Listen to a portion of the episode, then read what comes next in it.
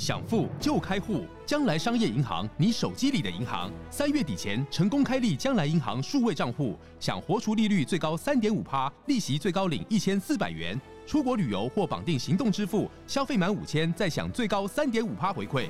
将来银行由中华电信、兆丰银行、全联等六大股东共同创立，让你实现金融自由，理财带着走。快上网搜寻将来银行，或点击资讯栏连结，开启你的美好将来。Música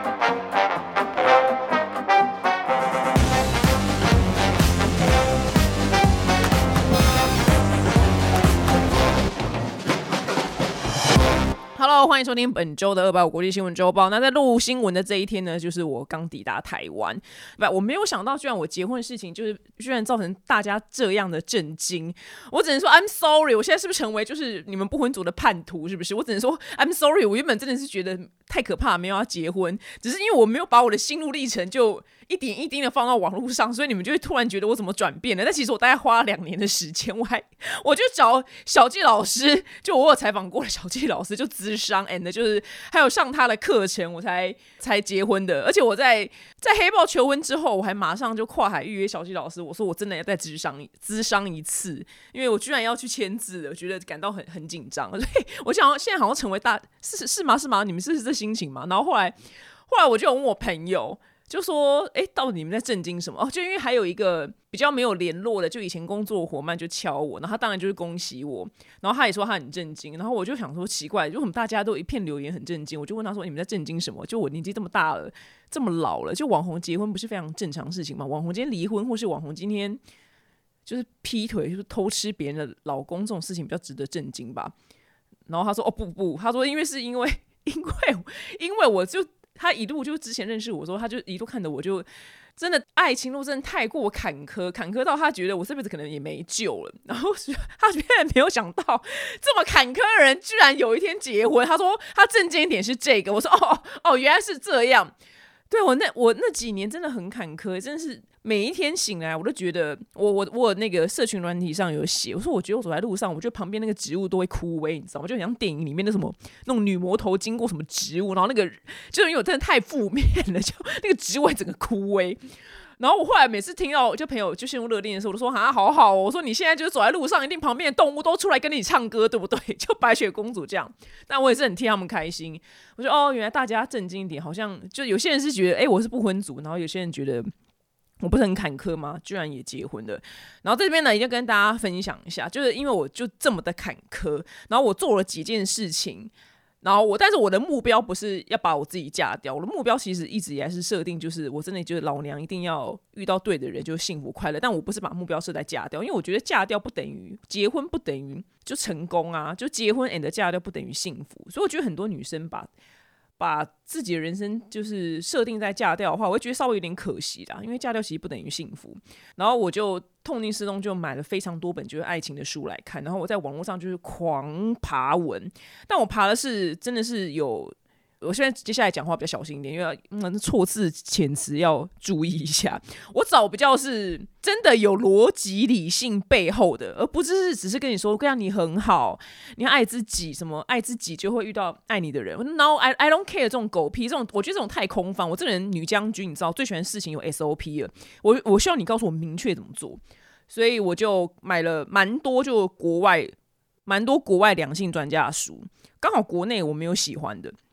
然后那些书哦，顺便顺便讲一下好了。我想过很多次啊，就就马修赫西啊，就那个英国的 YouTuber，他的出的书跟他的 YouTube 影片我都看。可是因为他是英文的，所以你肯定英文要够好。但是他那本书有中文版本的，所以就 OK 这样。然后他帮助我非常多。就但是因为我大部分都是看男生的 YouTuber，因为我觉得男生比较知道男生在想什么。那后来有一本帮助我非常大的书，我也讲过，这这本书真的要付我版税。这两本书都要。刚刚我说马斯有赫西，但是这本书的中文因为有点长，忘记叫什么，但英文非常的糗，叫 Get the Guy。我跟你讲太丢脸，你知道吗？我我这本书这本书我真的在阅读时候还把就书皮给撕掉，因为它斗大写的 Get the Guy，但是里面是中文的，我真的觉得太糗了。想说怎么这么丢脸，但里面很好看。然后再另外一本书就我讲过非常多次，就让男人追着你跑，我觉得帮助我非常大。那其他我蛮多本我有看，那我。觉得那个必要性没有那么高。然后后来反正我好，我就第一步就是先吸收了非常多爱情知识，然后再是老娘就定定了个目标，说妈的，我一定要交到一个就是正常的男朋友，就一定要幸福快乐。我就一我就只是想要就是就好好的有拥有一段关系而已。然后我之前不是跟你们说，就我去算了一个非常有名的那个命嘛，然后那个那个老师，我永永生难忘。我是不是该公布他是谁？因为他真的很有名，他真的是王八蛋。他就是看着我的命盘，然后就是露出一个就那种苦笑的表情，就一副就好像我这辈子就超级爱情运极差无比。然后当时我已经就是失恋这么可怜了，然后他居然还这样给我落井下石。然后我就说啊，我说那老师那他怎么办？就怎么干？你跟我讲嘛。就就你要走投无路都会这样子。他也就就就也不给你个方法，他也没有要骗我，就是买什么宝剑什么，就是或是什么开运秀，他也没有。那他就是一副那种我此生就会很凄惨样子。然后。我让我就想说，妈的，我老娘就是不信，我觉得命运可以自己创造的。所以总而言之，我就把命目标定的非常的清楚。所以表弟妹们，就如果你们真的在爱情里面真的太坎坷的话，拜托你们一定就是不要不要放弃。但我觉得你要把目标定在就是幸福，不要把目标定在结婚，因为我怕你这样会冲昏头，就是看到一个人就觉得哦，我就是要跟他结婚，这样反而可能会弄巧弄巧成拙。然后在这一路走来呢，因为我谈的是远距离恋爱，所以一路走来的酸言酸语，现实生活跟网络上的酸言酸语我都吃尽了。现实生活就有人当着我面说：“哦，这真的是当面 face to face，you know，你远距离恋爱怎么可能是真的？这都假的啦！他在美国这么远，他旁边都是一定有女生，你怎么知道？你赶快分手啦！哦，你这个不要那么笨好不好？网络上网友的酸言酸语差不多这样啦，就这么远，什么怎么可能？”然后或是也有人就很多人就当面讲说，我我没办法远距离恋爱，我我不懂哎，就就是这样谈那个什么意义啊？就你这样还是一个人去吃饭呐？然后我就反问他说，一个人吃饭不行吗？我说我还蛮常一个人吃饭的。他说我没有办法，我就是一定要两个人吃饭呐。我说我完全无法谈的远距离恋爱，我觉得很难想象哎。这个算是还好，攻击性没那么强，因为他没有就是叫我说什么分手什么之类，但他就是觉得怎么可能？就你你这样什么意义？就是一个人吃饭。我本身就一匹狼啊！我本身很能一个人吃饭，对，那这些你就你不要生气。这一路走来，我就觉得，啊，算了，就就这样啊，就就只能面对。就网友也是，很爱酸言酸语，各种。然后，所以就哎，居然就结了婚，我也我连我自己也蛮惊讶的。但网友的酸言酸语就也不算酸言，网友就会管很多。就连结婚之后，因为我本身不是炫耀性格人，所以那天重口味就叫我就秀求婚钻戒，我才秀，因为我我根本就没有秀。然后下面就拿出来，就因为蛮大颗，可是钻石有分等级呀。就钻石本来就有什么，就可能比较就比较比较差或普通的，或真的很高级的。那我的可能就是普通，那我根本就不懂钻石，我也不 care。然后下面就网友就有留言说什么这么大颗，这是不是假的？表姐，你赶快去拿拿去验什么真假？你们真的很烦呢，到底关你什么事情啊？就我第一次就真的动怒，我跟你讲，今天就是网所有网友就是骂我，我都不会动怒，我真的会动怒，就是真的是骂到我身边的任何人，就我朋友、我家人，或是现在要称称呼为老公，我就真的会动怒了。就你们到底烦不烦？我觉得要骂就是骂我，因为我今天做这份工作，我就是领这个薪水，我觉得被骂是我的工作之一，所以我觉得网红被骂天经地义。因为我们就是出来领这个钱，这个钱就是包含着被骂，因为我们赚的钱比一般人多了。但是我觉得骂到我身边的人，我真的就会火大，就会觉得你他妈的，你有很幸福吗？就你到底是内心世界有多么的匮匮乏，你才会去讲讲出这种话？就我从头到尾也没有秀说老娘钻戒很大，你们看好贵，我有吗？根本没有啊！就是小赖他们说，你我们要看，我们要看，我才拿出来说，哦，我给你们看一下，这样。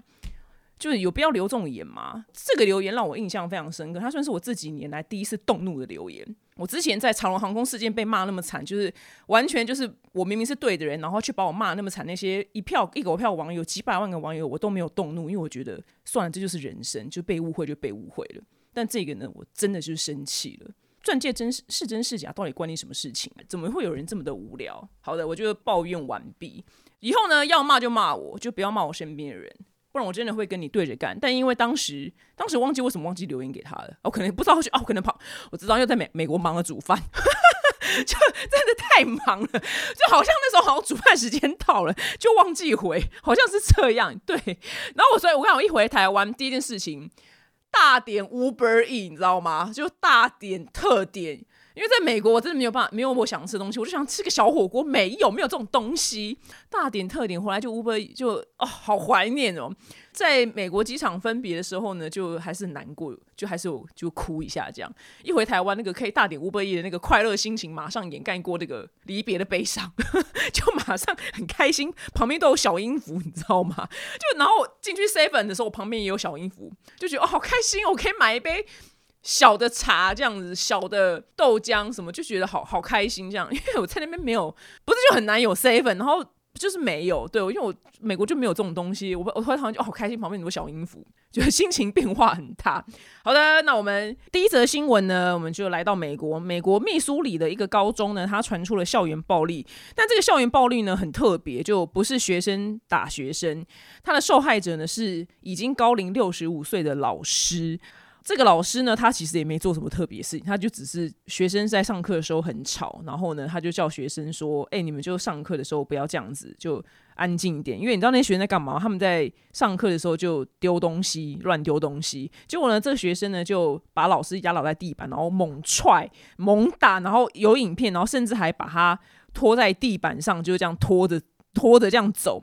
所以这个老师呢就受伤了，被送医院。就美国这种校园暴力事件呢，最近居然是有增无减。那根据美国心理学会呢，他就去做调查，就一万五千个老师，然后这一万五千个老师里面有十四趴老师被学生就揍过，所以呢，很多老师因为校园暴力，他就觉得天哪天哪太可怕了，就想要转换跑道。我也可以理解，就去上个班还要被学生打，这到底是就也太可怜了吧，真是不可思议，就。美国学生到底有多么可怕？居然要打老师？那我刚刚说呢，因为就是有学生打老师嘛，就造成就老师就很不想做这份工作。那这件事情也是真的，因为美国教育统计中心呢，针对就是一千三百所中小学的学校进行调查，发现就是美国现在教师短缺的现象非常的严重。那为为什么会教师短缺严重？刚刚说就学生会打老师之外，再来是老师的薪水很低。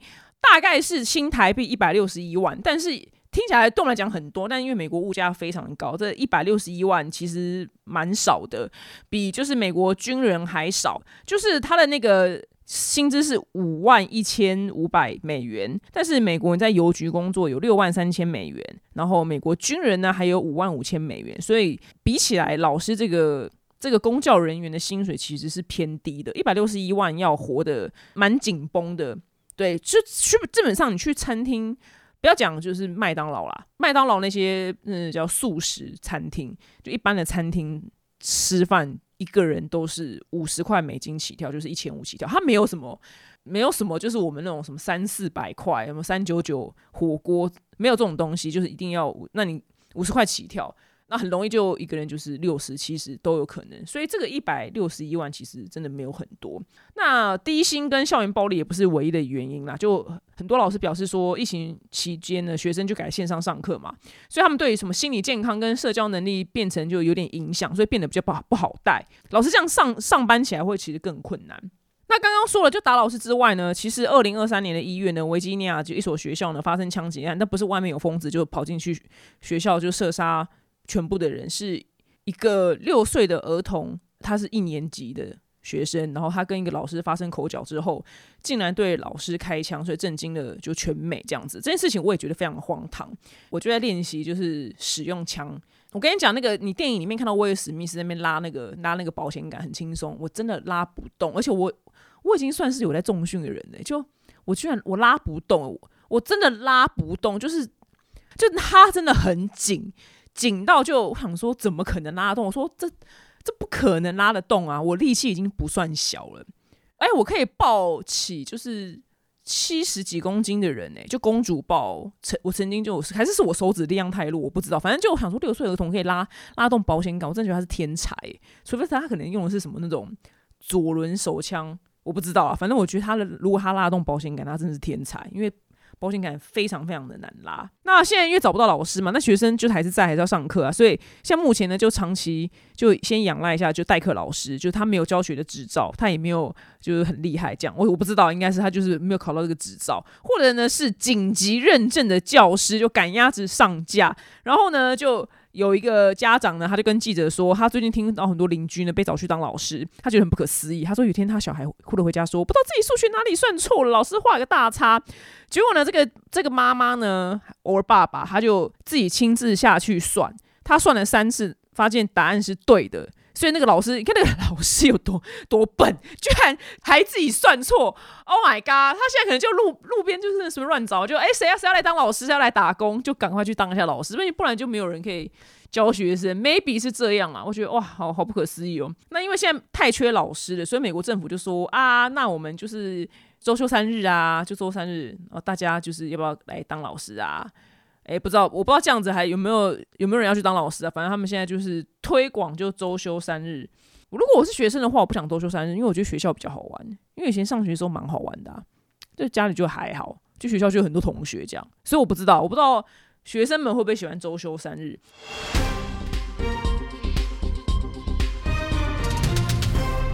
那现在还在讲老师的话，继续就我们来到日本。日本的中小学老师呢，被说成就是全世界工作时间最长、最忙的老师。他的加班时数呢，是每个月加班八十小时，不是说他每个月上班八十小时，是每个月他加班加八十个小时。所以，他百分之三十六点六趴的中学教师，他到达了叫做过劳死的那一条线。哇，真的不得了！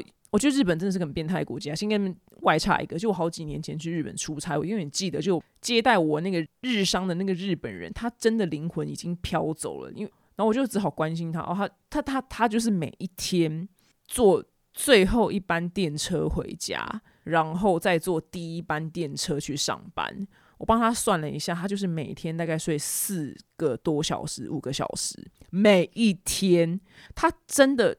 真的黑眼圈到胸部了，我说真的，就我就觉得天哪，好可怕！日本真的是一个，真的是一个会过劳死的国家，哎，很恐怖。那为什么就日本的中学老师会这么的忙呢？因为他就除了就是要教课之外，他还要辅导学生什么活动啊，什么一般的事务啊，然后还要在什么写报告啊，然后又有很多就微博的事情啊。就什么活动啊、教育旅行啊、什么比赛啊、大会啊，就等等，就导致呢，他们日日本的老师呢就要疯狂的加班。那因为这种疯狂加班的文化呢，就是日本的调查呢，在二零二三年七七月时候公布一个，就是因为精神疾病的，因为自己有精神疾病离职的小学、中学跟高中的老师。分别呢是五百八十三人、两百八十八人跟一百八十一人。那这个呢是开始调查之后呢，就来到一个新的高点。就以前没有这么多老师因为自己有精神疾病离职，然后这些老师就真的是被逼出病来的。所以这件事情一定要非常的重视，因为这样子根本没有，就是没有人要去当老师。那工时过长，然后业务量这么多，然后薪水可能就 maybe 应该也是还好。所以呢，日本呢现在也是非常的缺老师。那有没有人要去当老师呢？我我不知道。哇，这这两个新闻就让我对老师这个职业完全改观了。因为以前爸妈最爱说，就是长大小孩如果长大当老师很好，因为还可以一起放寒暑假。但看完看来这这新闻之后，就会好像没有这件事情诶。我不知道他们寒暑假干嘛，那看起来真的太累了。我就觉得哇，老师真的有这么累？因为以前我看我学校老师好像还好诶。就好像好像忙活了蛮轻松的，但我我不知道是不是年代现在不一样，以前可能竞争没有那么激烈，但现在可能真的要做的事太多哦。我之前讲还有什么智慧型手机的发明，因为以前下课下班就是下班了，就没有要带就是交代就是任何事情，就老师跟家长之间也会离得很远，因为那个当年那个年代，如果真的要讲事情的话，要打就是打到家里面，那现在一定会有赖的群组啊。那就会有很多事情要沟通，我就觉得一定很烦。我光想象就烦，因为以前老师跟家长之间的距离极远，那现在就变极近。而据说那个，就我听，就有些已已婚的朋友，然后他们小孩已经在上课了，就妈妈们也要加，就加群组这样。然后群组里面妈妈们，我不知道妈妈们在讨论什么事情，然后他就他就觉得很烦。就他说有些妈妈就很烦，而且我也不太知道，因为我不是妈妈嘛。他说：“妈妈们就很烦那，就很爱就是少爷可能就要创一些什么规矩什么之类的吧。所以现在家长跟家长之间的距离很近，但以前真的极远呢，就各各顾各的。我觉得以前这样子比较好。我光想象就觉得哇，好烦哦！你看，如果是老师，哇，因为这个群组里面要哪个妈妈讲话，我又要回，哇，好烦哦！光想到就烦。”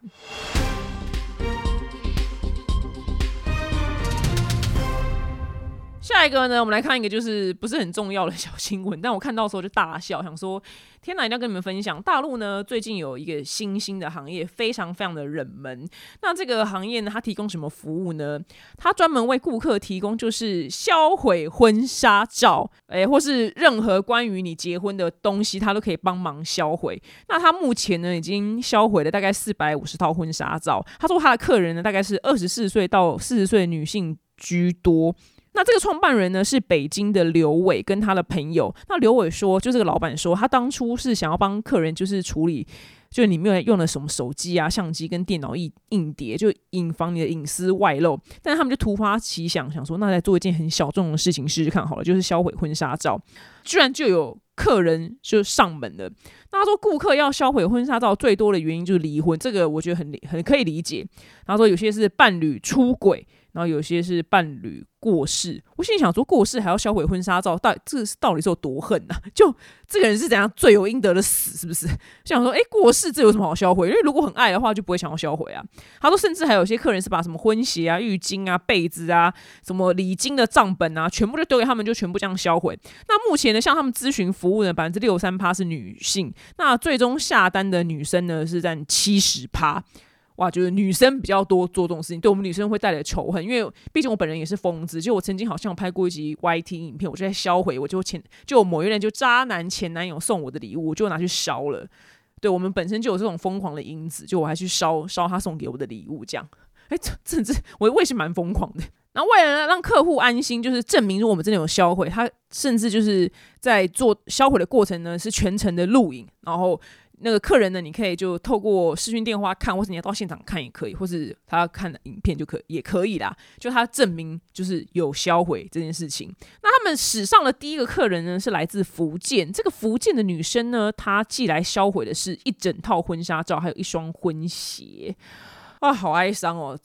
但是我因为我不是跟你们说我原本没有要拍婚纱嘛，但其实就各式各样各种就是原因，就我只好也要拍。希望我是不要用到这个。我不要用到这个，不要用到这个服务啦，不然是觉得太哀伤了。然后我有个朋友，我印象非常深刻，他已经登记了，只是他在办婚宴，他婚纱照也拍了。然后他在办婚宴之前呢，他的等于已经是老公，因为已经登记了，老公跟他说：“我找到我的真爱了，我不结婚了。”所以他婚宴也就不办。然后那个婚纱照就刚好就好死不死，那个婚纱照的业者就是敲他说。啊，某某小姐，就你婚纱照好了，可以来领喽。他说他真的就不知道该怎么办，就是觉得太太不想去领了，因为那么伤心的事情，谁要去领啊？我忘记了，我忘记他，我忘记他最后怎么解决。他最后好像就是跟婚纱业者说：“哦，不好意思，我们就离婚了。”我相信那个婚纱业者本身也是滑倒。但那个应该也就是以必须销，我就可能你就整本丢掉吧，有没有销毁我是不知道，所以我印象非常深刻。就我朋友连婚纱照都来不及领就离婚了，但他现在过得很幸福啦，所以我觉得也也我觉得嫁更好，我觉得也无所谓，只是觉得哇，真的是好好可怕，就是怎怎么会突然这样？所以原本还就满心期待要去吃他的吃他的喜酒，我永远记得，就那个那那那间那间饭店非常的贵，然后他老爸，但他们也不是什么前一天前两天。取消是还有隔一段时间，他老爸就是打电话去取消，然后说要退定金，结果那个饭店跟他说就不能退，然后他老爸说就说我女儿就是已经在就结婚前就是被甩了，然后你现在还不退我们定金，你是让我们全家去跳楼吗？我觉得超好笑。所以那个那个人就 就去找经理来，然后就有把定金退还给他们。哦，我觉得印象非常的深刻。但他现在过得很幸福，很替他开心。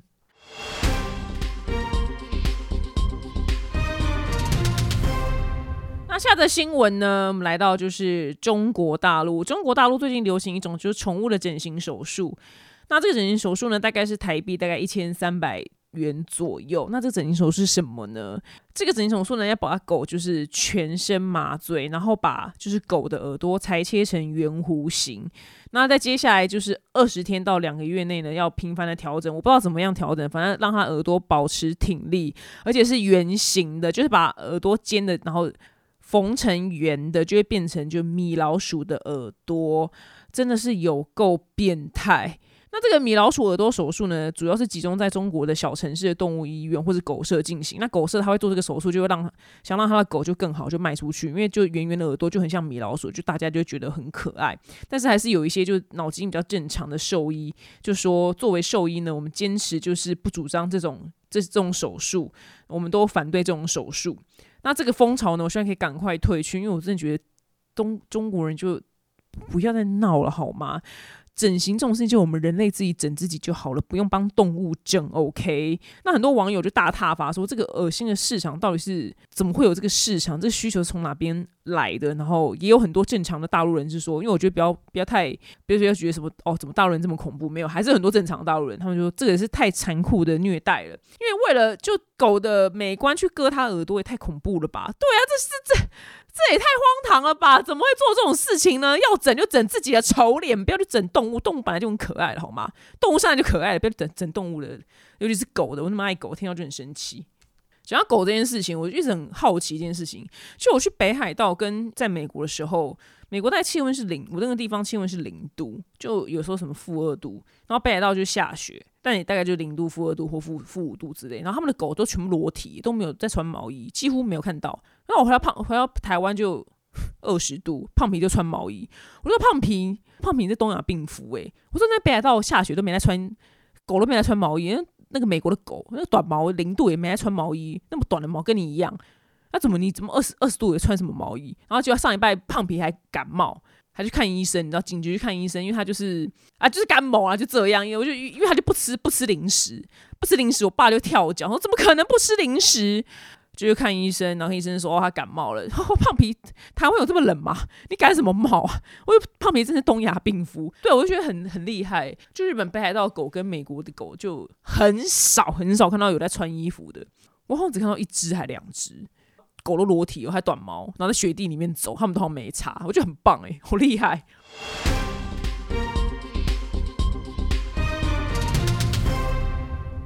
那现在的新闻呢？我觉得非常的荒唐，然后很幽默。就美国国防部部长奥斯汀呢，他在元旦的时候住院，因为他那天就觉得他就是肚子很痛，然后很想吐。那美国国防部部长他的权力就是非常的大，就你在电影里面看到那个要下可以下达指令，就是要发射核子弹的，或者发射什么炮什么飞弹的的人，就是国防部部长。那他去住院这种事情就是非常的重大嘛，应该要通知所有的高级官员。就拜登呢，居然。在四天之后才知道哦，我们国防部部长不在，他去他去住院了。他居然这四天没上班，然后没有人知道到底是怎么回事呢？他原本就是去住院的时候呢，他一定要有一个人，就职务代理人嘛。他的职务代理人是他的幕僚长，他的幕僚长呢叫 Kelly，但是这个 Kelly 呢，他刚好又得了流感，所以他也没办法就做职务代理，所以呢就要找副手。就副手呢，他人在波多黎各度假。然后呢，他他在波多黎各度假的时候呢，他就被要求说要代理部分的职务。然后他想说，诶，奇怪，就我不是老早就已经说好我要去度假了吗？因为这个他们这种高级的政府官员度假，应该都是会非常早以前就安排好，然后所有人都会知道这样，因为他们毕竟要进行一些很重要的事情嘛。然后他就被突然就是说要就是代理职务，然后没有人跟他讲原因，那只是他想说啊。就是如果要代理国防部部长的职务的话，他必须要回到华府，要去五角大厦上班。但是因为没有人跟他讲，就是是要代理国防部部长，所以他就按规定，就是哦，那代理那就那那就现在就代理。所以呢，他因为他们去这种高级政要去旅行的时候。旁边都会跟一群就是各式各样的人啊，这样，所以他的一群就通讯小组呢，他也是人就在波多黎各，所以在他们住的饭店呢，为他就临时搭建就指挥中心，所以他就这所以这位这位副手呢，他就不能去波多黎各就什么海边喝酒啊，就是你知道点点吃吃饭啊什么，他不行，他就必须留在饭店工作。那后来，直到就是五号的时候呢，五角大厦才跟大家说，哦，我们那个国防部长他其实这四天不在，他去住院了。然后大家想说，靠，这种事这么重要，怎么没讲啊？这要赶快就找人来代理耶，就是因为美国毕竟负在全世界很多地方都有很很重要的事情在做嘛。那因为这个奥斯汀呢，他就是选择性医疗程序，我也不知道这什么意思，就是他去住院，所以他没有提供任何的。资讯，他就是说走就走这样子。那为什么会这样子呢？因为美国军人是有一个非常严格的保密的文化，就是好像很多重要的事情就是极度保密这样子，就有点过度保密。这件事情这么重要啊，居然就也保密过头。那导致大家都不知道，就连拜登，拜登也有点傻眼，说：“哎，我我也不知道，就我们的国防部部长就不在这样子，就四天不在，哎，不是四小时，是四天不在，就连总统呢都被保密了，所以这件事情太荒唐了。所以他这个消息被爆出来之后呢，包括就民主党人在内，然后国会议员呢都对此就非常的不满，就说这样子就资讯也太不透明了吧，这对国家安全有非常大的危险。对，我觉得啊。”真的是很特别，怎么这么自我？他也太自我了吧，好好任性，说说走就走。然后植物代理人刚好得流感，就一连串的状况造成这个什么群龙无首。好险这四天没发生什么严重的事情。如果这四天当中随便个地方要发生个战争的话，你说怎么办呢？不最爱了，他们就是本来就会介入这种事情。对啊，他居然就是这样四天就这样飘去住院，他他也是很幽默诶，怎么这么荒唐啊？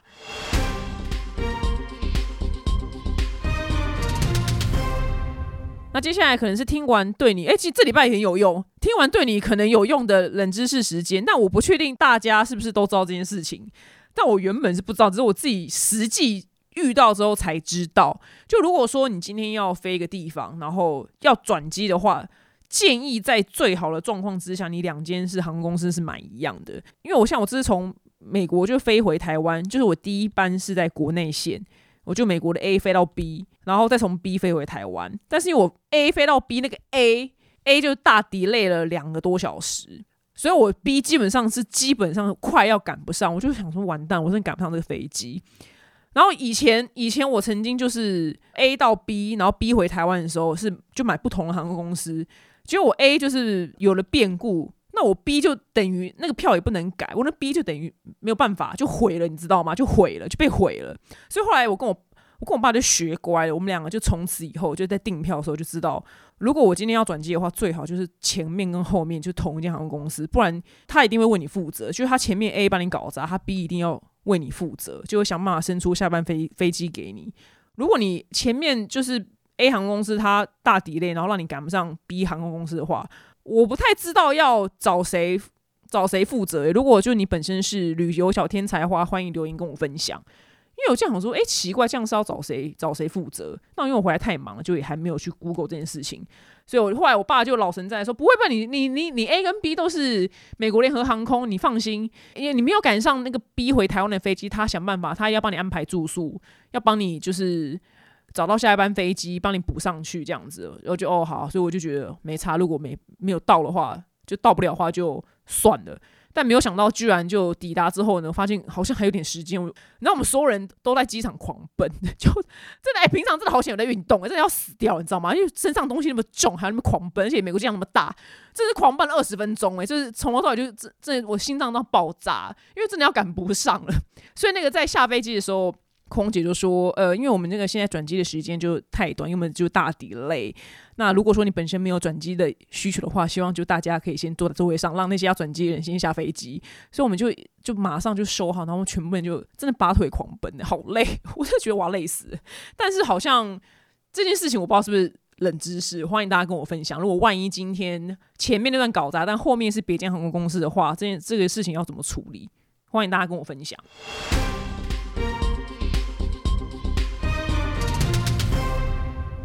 新闻最后呢是巨星下班来解答。他说：“表姐你好，我二十九，但很久没有交男朋友了，已经快要五年了。我被前男友的胃口养大。好，那个有小孩在收听的话呢，现在妈妈就把小孩推去旁边，让他去。”玩积木，在性方面呢，没有前男友的标准的都不行。就算呢，我今天出去外面约炮，也真的没有约约到如此合拍的。那结果后面遇到男生呢，下面都不合格，我觉得非常的困扰，因为我已经狂约炮，约到性爱分离了。我遇到喜欢男生，可是呢，跟炮友上床比较舒服，但是炮友呢又不太适合交往。我好想找到就性爱合一的男人哦。那就算。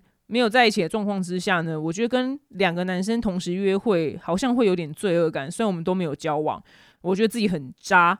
想请问表姐，除了滑听的我已经滑到很累之外，还有其他认识更多男生的方法吗？谢谢表姐。对，滑教软体的确是一个我最常推的方法，但认识异性的其他方法，我先我归纳出几个，就是一。就你我多交就是新的朋友，但这个新的朋友不只是交异性哦，就你可以，我觉得如果一个场合有新的女生朋友，我觉得也可以认识。这个原因我之前说过，就如怕有人没听到，就因为这个女生她一定会认识别的男生啊，啊，她男生朋友搞不好单身啊，搞不好她就是一线牵又牵到一个新的男生，你懂吗？所以不要就只局限于就只认识哦，很目标导向只认识男生，不，我觉得女生也可以认识，因为她会有男生的朋友。那在二是从兴趣下手。我个人的兴趣呢，我在网 FB 上面都有加入社团，像是滑雪或是诶潜水，我没加，不知道为什么。反正我加入滑雪，那滑雪社团里面就三好像三万个人吧。然后这个滑雪社团就一天到晚大家就在约，就跟不认识的人滑雪，所以很多人他们就会约说什么几月几号几月几号，他们就会去滑这个雪，然后他们就会认识很多滑雪圈的人。那如果你有什么兴趣的话，我觉得你可以加入 FB 的社团。但是你兴趣，你这个兴趣如果很女生的话，譬如说编织，那什么织毛线，那那可能就真的没有男生。你要找一个就是你知道有男有女的这种兴趣，就靠兴趣去认识同一个圈子的人，我觉得这也蛮容易的，因为通常有同一个兴趣的。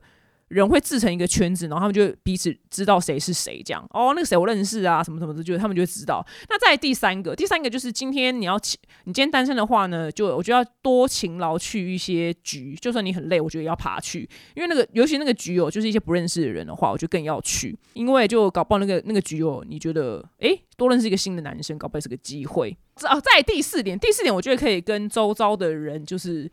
不要说，哎，我单身，帮我介绍，也不是这样讲，就是说，哦，我就单身呐，就有在认识人。那如果你的朋友的朋友或是什么同事听到你单身，搞不好他说，哎，我个朋友单身，我要帮你介绍。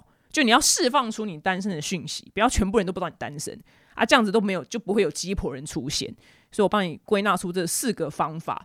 但是我觉得总归总归一句，就是台湾的 男生总人口数真的太少，所以我觉得哦，女生很辛苦，因为女生就比较多啊。